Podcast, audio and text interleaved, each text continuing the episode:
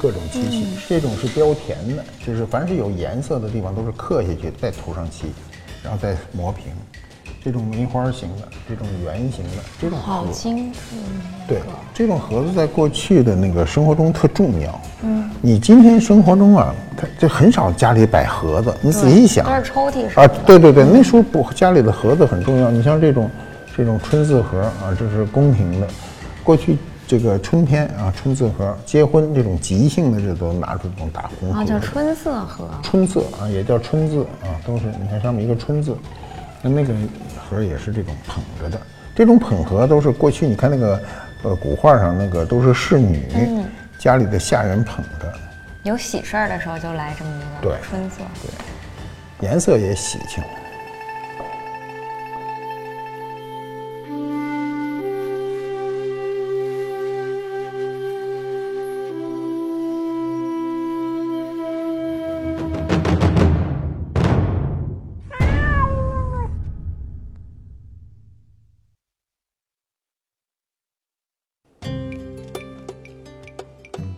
官府都督有物为证。你看马都督啊，一个肉大深沉的家伙，嗯，跟我们哪个猫都干仗，跟哪个猫都干不赢。你不要以为你肉大深沉就能够打仗必赢，谈恋爱也不是因为你长得漂亮就能谈出一个好的恋爱。这两天啊，有很多事儿特闹心啊，特热闹。这闹心不是闹我们的心，是闹网友的心。最近啊，网上有几件事闹得特别热闹啊，比如我们的理科女硕士啊翟欣欣的事件。按理说，这个理科的这个硕士、博士，尤其女硕士、女博士，都是给人一种呆、比较呆的感觉啊，恋爱总是不成的感觉。可是她不仅恋爱成了，还能够结婚，还能够得取一大部分财产，而且这丈夫跳楼了。这丈夫是个什么人呢？是个程序员，是个程序员。哎，你怎么这么嗨呀、你？这丈夫呢是个程序员，俗称呢码农，码农就是程序员吧？他是高级码农啊，他自己有个公司啊，这公司呢多少有些盈利。翟欣欣事件在网上引起轩然大波，主要是大部分网友都认为他是骗婚。至于他是不是骗婚呢？这件事儿不由我们来定性，是最后有司法机关。没有司法机关定性，也有公众舆论，公众舆论能为这个事儿定性。我们先不去探讨这个事情的这个前因后果啊，前因是结婚，后果呢是跳楼，这个跟我们常规对这个一对青年男女的婚姻的认知是完全的不同。由于后果极为激烈啊，激烈是以苏小茂，就是她的这个丈夫啊，离了婚的丈夫跳楼作为终止，引发了这个市场的一个轩然大波。那我们就对她的前面这段事多少有一个了解。按理说，她前面这个事儿都是她私人的事儿，一般人都不会知道。就是她怎么恋爱的，不会知道；她的恋爱花费了多少，不会知道。但我们今天知道了一部分，这一部分是什么呢？首先是他的认知认识啊，认识时间极短。三月份，今年年初三月份呢，这个翟欣欣是通过婚恋网与苏小茂认识。我们一定要注意这一点很重要，他不是通过中间人介绍，他是通过这个婚恋网。所以这个有很多人对婚恋网有非议，认为这个婚恋网上呢不能提供啊商品质量的保证。我们从某种角度上讲。婚恋网推介的无论男女，对婚恋网而而言，可以视为是一种商品。那么他三月份认识，有案可查的，因为买车是有案可查的嘛。他在四月十三号，就一个来月，或者甚至不到一个月的时间，他就花了多少钱呢？花了一百零八万，给他买了一辆特斯拉。嗯，这特斯拉，我跟你说啊，自打特斯拉新闻一出现，我就兴奋的不行。为什么呢？我想买一个。我做过一回啊，做过一回是人家试车，特斯拉第一个感受就是车里的空间比别人大，比别的车大。它为什么感觉比别的车大呢？就是它的这个发动机系统的所有传导的东西都没有。嗯，它前面那一段就是比如变速箱啊、变速杆啊，包括这种传送的这种你比如后轮驱动的车，它有一个传送的通道啊，都没有，所以车里显得非常的空旷。第二呢，车里显得非常的酷，它怎么酷呢？它前面有个大屏，我们一般开车的时候都不能看前面的屏，只能手机有个导航啊啊，比如好一点车有个小一点的导航屏，但是它那特酷，这么大。再有呢，就是这车的提速极可怕。坐在车上啊，因为它提速是没有声音的。你知道，我们坐惯了这种汽油机的车呢，它在提速的时候，它的声音跟它提的速度是成正比的。如果它这个急速加速的时候呢，它的车的会有发出很大的轰响声，所以它跟你的加速度呢，呃成正比，你都有一种很兴奋的一种感受。而特斯拉没有这个声音啊，它没有这个声音。一脚油门下去，还没有感觉的时候，噌就出去了，加速极为快。当时呢，我就特想买这么一车，但是没舍得买呀。我这一直到今天，我还想买这车，我都没舍得买，因为我觉得这车太贵了。那在谈恋爱的时候，通的一下就花一百多万给买这样一个新款车，只能说明两点。第一点就是他特有钱啊，这。苏享茂啊，他这名字很怪，我老记不住。苏享茂就特别有钱，这是一种拿一百多万不当钱。还有一种呢，就是这是一交换条件，就是你必须给我买这车，咱俩才能够作为其他的，比如婚姻的一个交换。这个特斯拉啊，我们特别就是想哈，就是这个车一定。将来是一种自动驾驶的车，我对自动驾驶的车特别感兴趣。为什么呢？因为我不会开车，我不开车，我出门要不然就有司机，要不然就有亲人，要不然就有熟人，要不然就是朋友，反正总有人给我开车，我就不想再开车了。年轻的时候还曾经想学学开车，后来因为有人帮你开车呀，你就不学了。那我就对自动驾驶的这个车特别有兴趣。但是今天想啊，短期之内这事儿解决不了，为什么？世界上自动驾驶的车，它必须有一个前置，就是它公路情况得遵守交通规则。你在美国能自动驾驶，一点都不夸张啊！一进中国这胡同就彻底瞎了。什么特斯拉进了北京城，它也开不成啊！只要你走自动驾驶，它一定就死在这儿。苏小茂不仅仅是给这个翟欣欣买了车啊，第二个月啊，就五月份又跑到海南清水湾给他又买了一套房啊。这个你想想啊，这速度买车买房啊，这个苏小茂怎么那么有这个决心呢？我想一定是他认为他的爱情已经到来。婚前他给这个翟欣欣花了二十三万块钱买了一个卡地亚的钻戒，卡地亚的钻戒二十三万块钱不能算太贵啊，在卡地亚这个品牌钻戒里，但是一定不是那便宜的。因为便宜的卡地亚的钻戒就是几万块钱，那你看啊，四月份买车，五月份买房，六月份领证啊，前面还买了钻戒，七月份呢，离婚了，什么时候离的呢？七月十八号，从领证到离婚一共四十来天，这还不算完，因为翟欣欣要求他补偿他，补偿他多少钱呢？一千万块钱。这事儿是所有网友内心都不能接受的一件事儿。那么在后面的时间内啊，就大概还有两个月的时间啊，都不到两个月，一个多月的时间，这个苏小茂呢不堪这个翟欣欣给他的这个压力，最后选择了跳楼自杀。这个事情听着吧比较离奇啊，呃。大家就想一个男的哈，这个智力不能算有问题。你有你智力要有问题的话，你不可能挣这么多钱。那么为什么在一个女人身上显得这个如此的愚钝呢？啊，呃，然后如此的又不堪一击，自己的内心崩溃，以死作为这件事儿的一个结束呢？那么有人给他统计啊，就说这个翟欣欣和苏小茂啊，在这个两个多月的这个交往当中啊。一共花了多少钱呢？一千三百多万，每天啊，和二三十万块钱。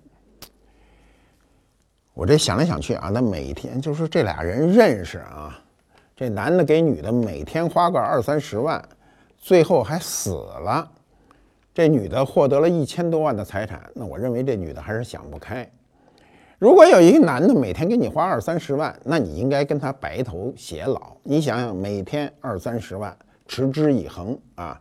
如果你以后还有七十年时间呢？今天的人二三十岁活到百岁不是梦啊，是个正常的状态啊。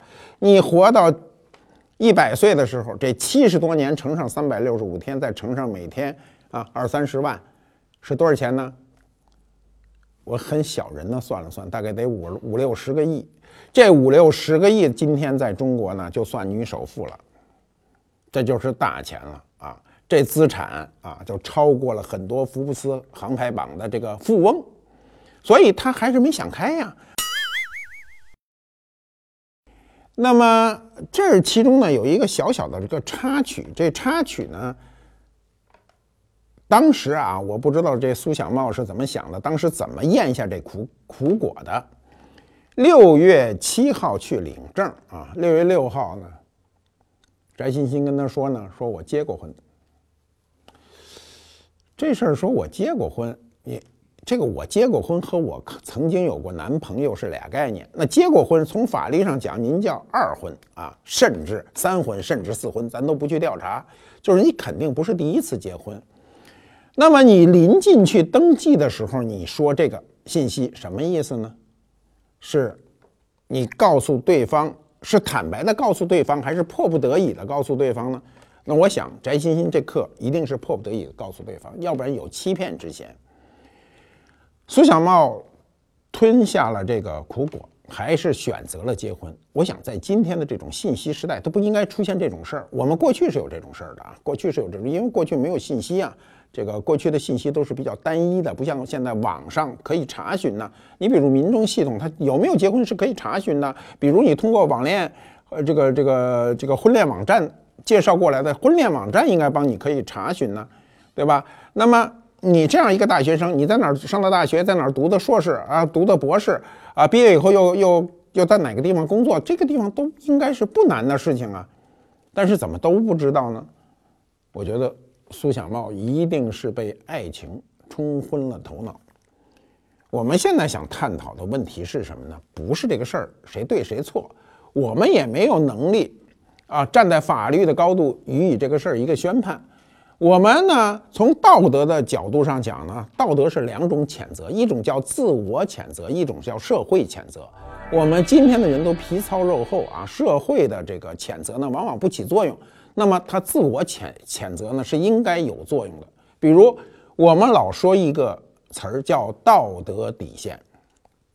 什么叫道德底线呢？就是你不能自己跨越出这条界限，这就叫道德底线，这就叫自我谴责。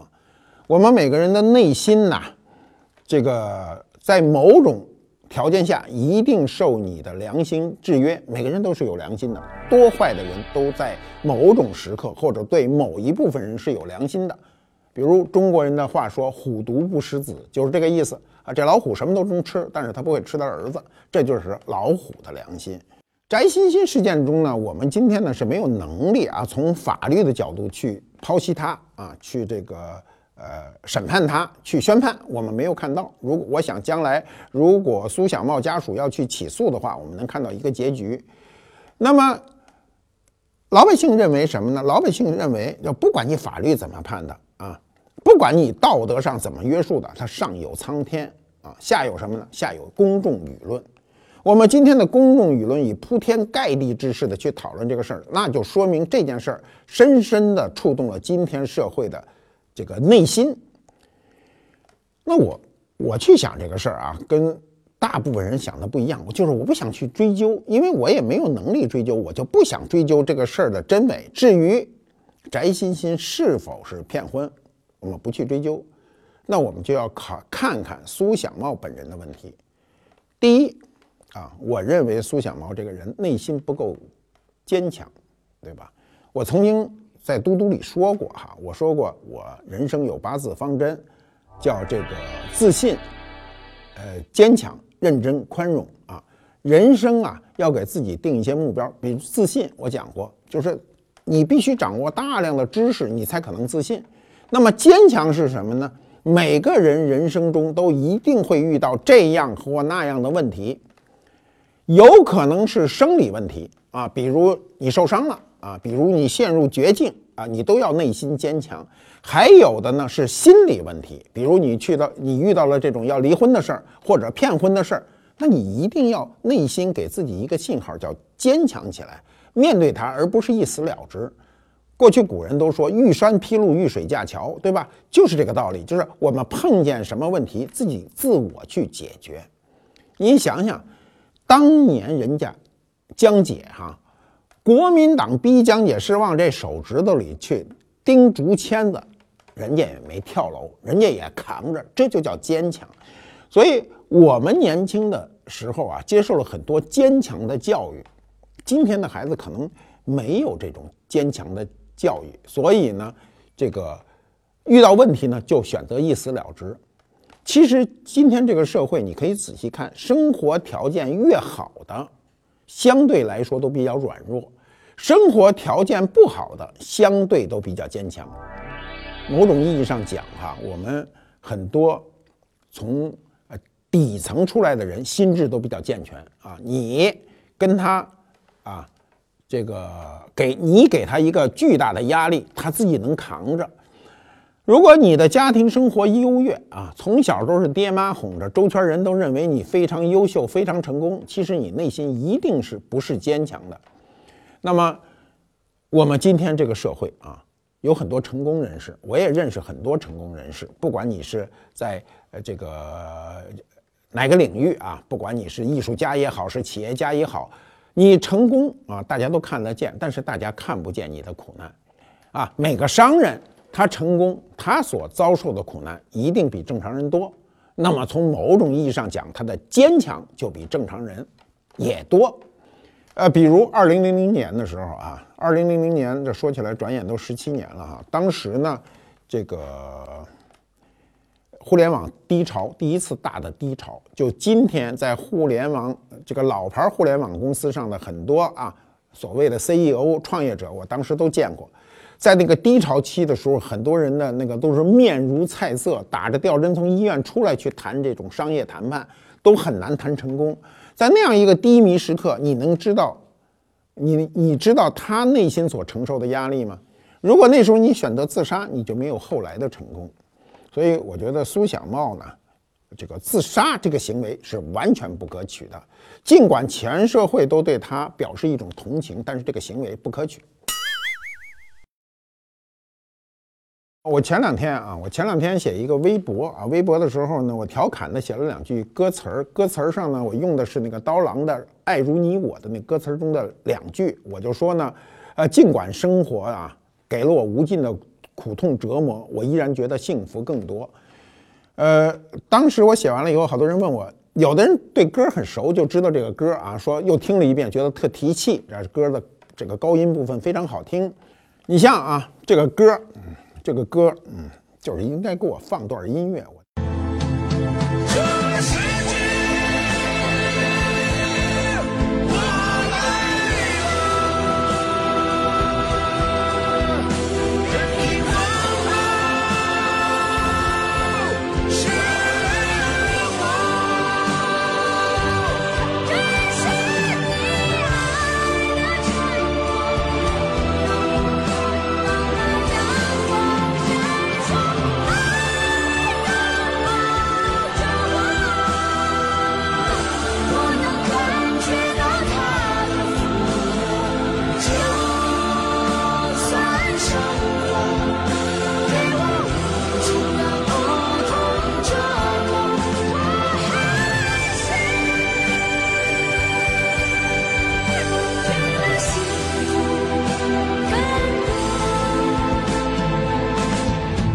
你看啊，刀郎的这个《爱是你我》这歌啊，这歌是十年前的歌了啊。呃，其中比较高昂的一段唱词呢，是非常反映我们今天生活的这个状态的。他说：“我来了，任凭这世界风暴漩涡。”对于每个人而言，这个都会有风暴漩涡，只是这风暴漩涡大小不同而已。所以他这个歌词中啊，我觉得比较感人的一句就是这一句，就是说，就算生活给了我无尽的苦痛折磨，我还是觉得幸福更多。如果你有这样一个生活状态或者生活理念，你就不至于选择去死亡。但是我觉得再说出一个道理，就是我们每个人的生活一定得有这个苦痛折磨啊。像翟欣欣对于苏小茂的这个事儿，就是一个苦痛折磨啊。你如果度过这个难关啊，你可他管你要钱，你可以不给他，他给你多大压力啊啊！说你有什么问题啊？你在这种压力下，你选择跳楼，那显然你个人是有问题的。我们当然不能去。过度的去责怪苏小茂，因为他已经是在天之灵了啊，他不知道我们今天全社会对他这个事儿是什么反应。那么，第二啊，那么在这个事件中呢，还有一点啊，就是苏小茂呢，他缺乏一个基本判断。什么叫基本判断呢？他认为翟欣欣的出现是他的爱情到来。我们先想一下啊，他跟翟欣欣是怎么认识的？他不是偶然相识的，他也不是通过中间人介绍的，他是通过一个婚恋网站。婚恋网站不能保证商品的质量，就是不能保证这个商品的啊背后的真伪。那么他忽然在这么短的时间里接受如此漂亮、跟他条件啊完全不相符的一个女性的话，他有没有一个基本的这个智力判断？我说过多次啊，我说一个人的能力，在这个社会的上的体现，不在于你能如何准确的评估这个世界、评估别人，而在你能够准确的评估自己。我觉得苏小茂就缺乏评估自己的能力啊，他不停的啊，这个去看别人的好，他认为他的爱情以排山倒海之势就涌来了。啊，上天给了他这样一个机遇，他就没想到这个机遇是个陷阱。你想想，一米七多的一个美女，美女硕士，冷不丁的爱上一个一米六的你。我看到网上有一段他哥哥说的话，哈，就说他弟弟呢，就相信他的爱情到来，所有人都不相信这是他的爱情，因为很多人都怀疑，啊，一开始就怀疑翟欣欣的这个动机。但苏小茂本人相信这段爱情，而这段爱情我们可以看一开始的啊，我们公众知道的这些信息，比如说买车、买房、要钱、买钻戒等等，这些信息理论上讲都是不良信息。这么多不良信信息的累加，你居然对这个人不能做出一个正确的判断，那我认为你的心智有问题。心智啊和智力。是两回事。一个人可以非常的聪明，但他心智未必健全，就是他缺乏判断能力。那么苏享茂和翟欣欣这个事件呢，给我们一个社会一个启示。这个启示是什么呢？因为两性之间的这个关系是一个非常复杂的关系，它是由没有血缘关系啊，变成了超越血缘关系的一种人际关系。什么意思呢？我们生活中啊，就是三类人。我们说过，熟人、亲人、生人，是吧？熟人啊，要亲；亲人要生；生人要熟啊。说我们讲过这个罗圈关系。那么在你的亲人当中，跟你最亲的人，一开始是你的父母，后来是你的子女，因为他跟你有直系血缘关系。但是在这之间，有一个人会杀进来，这个杀进来的人呢，是你的。对象啊，不管是男人还是女人，他跟你之间原来是没有任何关系，没有血缘关系。有血缘关系，你还不能结婚呢。那么他由这种毫无关联变成了你第一人际关系。什么叫第一人际关系？就是一旦你的法律婚姻成立的话，你在这个世界上的发生的一切问题，你们俩之间都是第一继承人，对吧？你的关系变得非常的近。那么。在社会学的角度上讲呢，这个人际之间的最亲近的关系，反而是没有血缘的关系，是一层性关系，这就是你的婚姻。所以，这种婚姻关系的改变，对于每个人来说都是需要极为谨慎的，一步走错，满盘皆输。那我们在网上可以看到，还有这个跟这个类似的很热闹的事儿吧？比如啊，有这俩这事儿，我是一丁点儿都不关心，都是编导告我的啊。这俩人名都让我记半天，一个叫薛之谦，一个叫李雨桐啊。说据说这个薛之谦是个歌星啊，这李雨桐是个网红。这俩人呢，跟天下的事儿是反着的。上一个呢是啊，按照公众的认知叫女的把男的给坑了，这个按照公众的认知是男的把女的给坑了。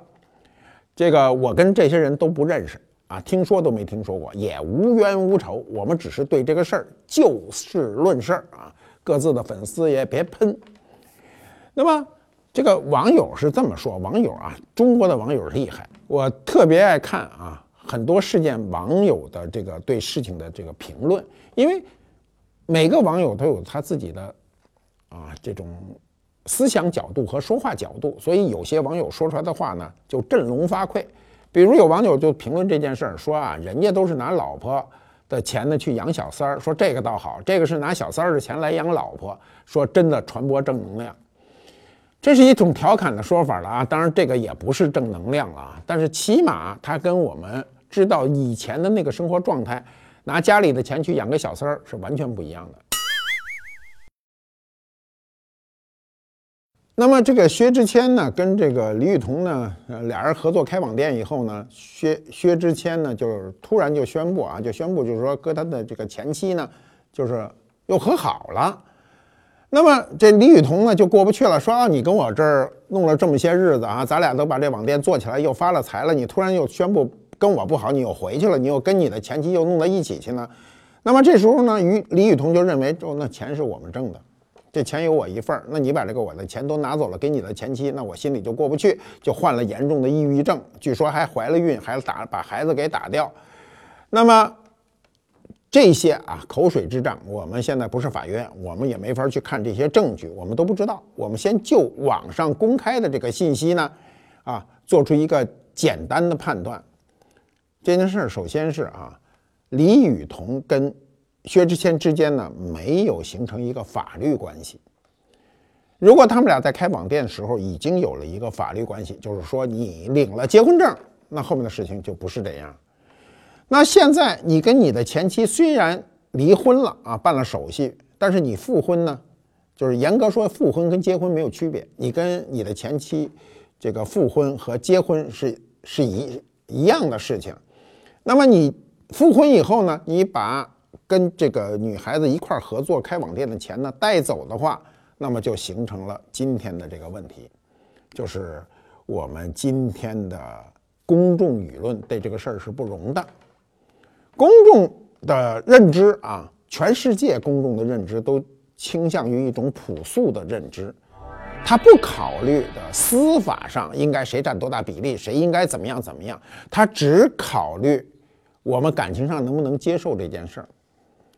如果说薛和李两个人共同啊，在这个社会上打拼，创下一份家业，然后你把这个家业全部带走给你的前妻，那这里就有一个小小的问题出现。这个是什么问题呢？叫阴谋。你是不是一开始就是这么想的？你要把挣来的钱带走？我想哈，两个人在一起分开都是随时都有这个权利，因为你没有结婚嘛。你没有法律义务要要在婚变的时候啊，要采取财产分割，你只是两个人混在一起，那么就是看谁能出示证据，去在法律上啊争得自己合法的权益。那现在呃，女方认为这个网店是我们开的，我有百分之五十的股份，你有百分之五十的股份，你不能把我给你打拼下来的这个财产全部带走。那么男方呢，是不是全部带走了？我们也不清楚，但是。对于公众看见这件事儿而言呢，公众认为是男人骗了女人，前面那个案子是女人骗了男人。那我要想，我们今天的这个网络社会这类的事儿呢，这个很多，其实它不是越来越多，它是很多，是因为信息社会会把这类事儿放大。我们过去有这类事儿，只限于一种这个局部地区的认知，比如这个单位的人人。呃，知道这个事儿，出了单位谁都不知道，或者这个社区人家都知道，都是天天大妈在那儿传啊。这个一个社区出了问题，这个社区的人都知道，他也不会传到社会当中。但我们今天的这个信息社会呢，会把一些很私人化的事情传到全国，人所皆知。呃，你比如啊，这个马蓉和王宝强这个事儿啊，这个事儿去年就开始闹啊，去年的夏天闹到今年啊，王宝强突然就在网上宣布，就说我要声明离婚啊，说我妻子出轨啊，跟我的经纪人。这个很快他就解除了他跟呃老婆和这个经纪人之间的一个关系。那么这个关系呢比较复杂，它不是两个单纯的人之间关系，跟翟欣欣和苏小茂不一样啊，它是一个三角之间的关系。那么，呃，现在的消息是啊，就是前些日子宋哲因为职务侵占罪被抓啊，这个将来这个自有公论，大家都看得到，他会有一个结局。那么马蓉认为我们的婚姻呢还是有感情的，我也不愿意离婚。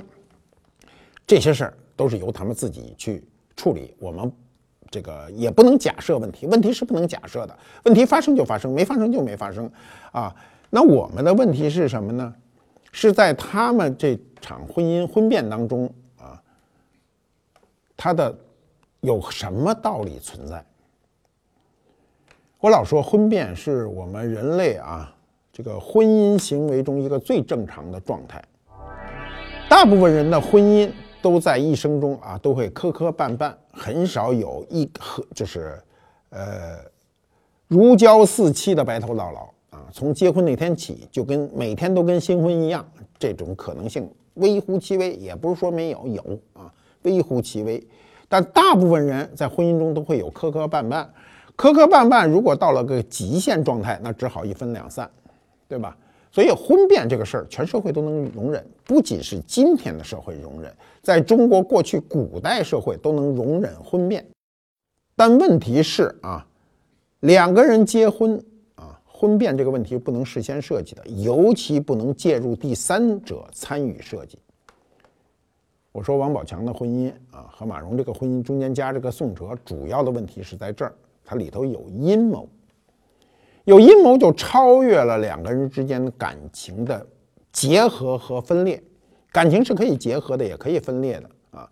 这个每个人在这个漫长的婚姻道路中，有可能是双方不和啊，八字不合啊，生肖不合，血型不合，星座不合啊，分了；也有可能有其他的因素介入，比如财产问题，突然有人变成巨富啊。比如有其他的人的介入，比如我又这个那男性又碰到漂亮的女性，女性又碰到碰到了有才的男性，都可能导致婚变。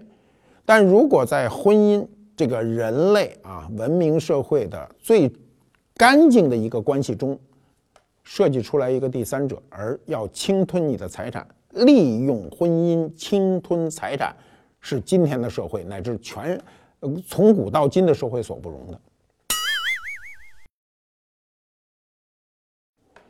我们仔细想啊，这三个案子，第一个翟欣欣案，第二个是这个薛之谦案，第三个是王宝强案。这三个案子之间直接引起轩然大波的，并不是他们之间的情感问题，而是财产。财产是我们今天生活中很重要的一个话题，所以天天有人教你怎么样的发财，怎么样的财务自由啊，天天有人告诉你谁是首富。那些首富，我跟你说，跟你个人一点关系都没有。天天有人给你设立一个小目标，而这个小目标有可能你终身达不到。但爱情每个人都有，多穷的人啊，就连过去的连叫花子都有爱情啊。所以爱情跟财产一旦绑在一起，很多事情是说不太清楚的。我们大部分的成年人啊，如果在这个生活中呢，突然有一段时间陷入一种愚钝状态呢？一定是陷入了爱情状态，无论男女，只要是他真的觉得他自个儿进入了一个爱情状态呢，他马上智力就变得非常的低下。苏小茂是一个，对不对？我觉得王宝强也算一个。这样说他呢，对他不公，但是他确实因为有爱情迷住了他的双眼，所以他就变得比较迟钝啊。我们先不能说他变得比较愚蠢，愚蠢这话有点伤人，但是但是他们确实变得非常迟钝。你想想，这个苏小茂这样一个人啊，啊，优秀的程序员吧，你不能说他不聪明吧？他比一般人都聪明吧？他是天才程序员啊，他智商在很多人之上啊。但是他面对翟欣欣这样一个女子，他一点辨识能力都没有。他根本不知道对方在怎么想。对方在这样管他要钱的情况下，他认为钱能买来爱情，所以自个儿变得非常的愚钝。人在情感面前变得愚钝呢，是从古到今有定论的。啊，比如西方人认为啊，在所有的间谍当中，成本最低的就是色情间谍。很多年以前，大概是一九一九六几年、一九七几年的时候，有一本写这个前苏联的色情间谍的书，那个书就书名就叫《色情间谍》。那个书里就是在讲哈，人怎么利用情感获得对方的信任。所以，色情间谍在获得这个呃。情报的成本上是在所有间谍中最低的，他为什么最低呢？就因为情感能迷住对方的双眼，嗯，他就真的相信这个爱情就来了。他有这种训练，我们古代也有啊。古代三十六计中有一个计叫什么？叫美人计呀。美人计就是用这种色相啊，或者用用你的出众的相貌迷惑对方啊。你比如我们知道的西施啊。貂蝉呢，都属于这类。我们过去最好的一个方法啊，跟少数民族最好的方法就是和亲呢，把自个儿的像文成公主啊，把自个儿的公主嫁出去啊，让获获得对方的一个信任。那么，我们再仔细想想哈，什么是爱情？爱情就是两个人都愚钝，两个人都变得比较愚蠢的时候，这爱情就真的来了。如果只有一个人愚钝，另一个人非常的清醒在设计，那就是欺骗。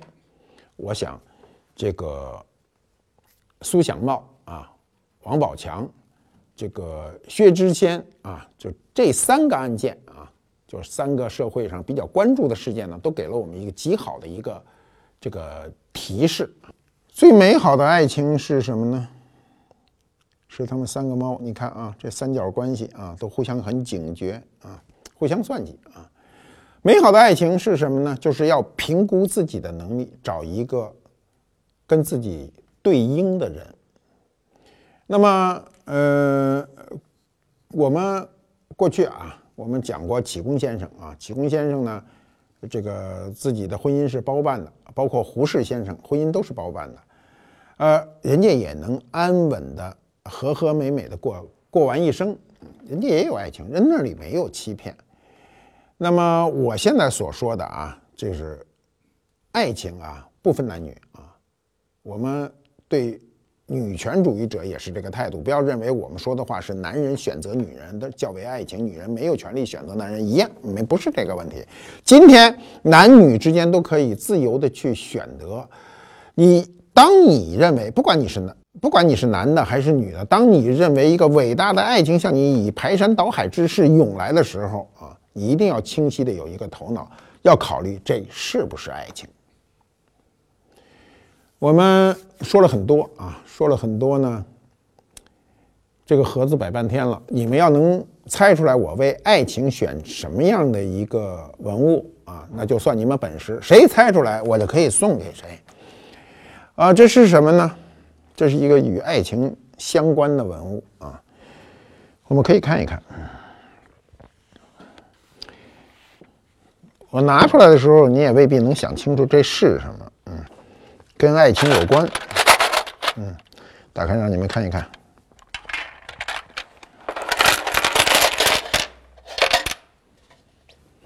知道这是什么吗？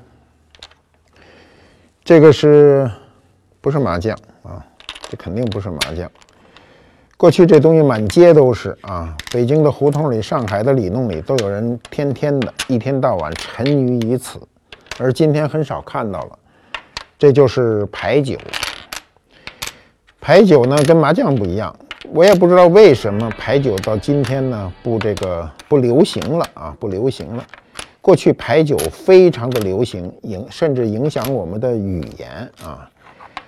呃，牌九有三十二颗牌啊，三十二颗牌，嗯，很有意思。它有红白两点啊，红白两点，你们可以看看，嗯，这是牌九，这是一副清代的紫檀的一副牌九。有多少人这个摸过这个牌九？我是不是不是很清楚的？据说啊，这个牌九是由这个骰子，骰子就是骰子演变而来的，但牌九的数量呢，远远的超于它。啊。这个牌九是一个很好玩的东西啊，它比麻将简单，比麻将打起来快啊，它比麻将打起来快。它只有三十二张牌嘛，你想麻将一百零八张牌是它的三倍，所以它使起来比较这个就打起来比较快。所以牌九不叫打牌，叫推牌九啊，要推牌九。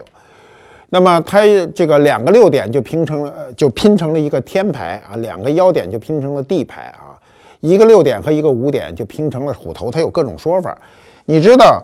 这个过去上海人玩骨牌吧，影响到这个，影响到对一些这个职业的称呼啊。你如果读民国的这个小说，它上面有长三幺二，都来自于这个牌九。长三幺二呢，指的是过去的这个呃红灯区啊青楼里的这个女子啊。长三幺二是她的等级啊。我们这个。有机会啊，再去讲讲它这个怎么形成的。那么，呃，我记得我小时候啊，在北京胡同里还看到过老老太太们打这个牌九。打牌九后来有一阵子比较兴用纸牌去打，也是这种牌九啊。这种推牌九呢，呃，是一个，呃，是一个过去非常普及的一种。这个玩法啊，这玩法有两种，一种是大牌九，一种是小牌九。大牌九是四张牌，小牌九是两张牌，跟庄家对赌，所以两张牌两张牌呢就一翻一瞪眼儿，它打起来比较容易。我们为什么把这样一个牌跟我们今天谈到的主题这个结合在一起呢？人生啊，跟这个骨牌啊，跟牌九没什么区别，跟麻将也没什么区别，跟扑克也没什么区别，就是当你抓得一手好牌的时候。千万不要把它打烂了。我们今天举的这些事件啊，全部是抓了一手好牌，打得乱七八糟。小二黑，我们差不离的，走了。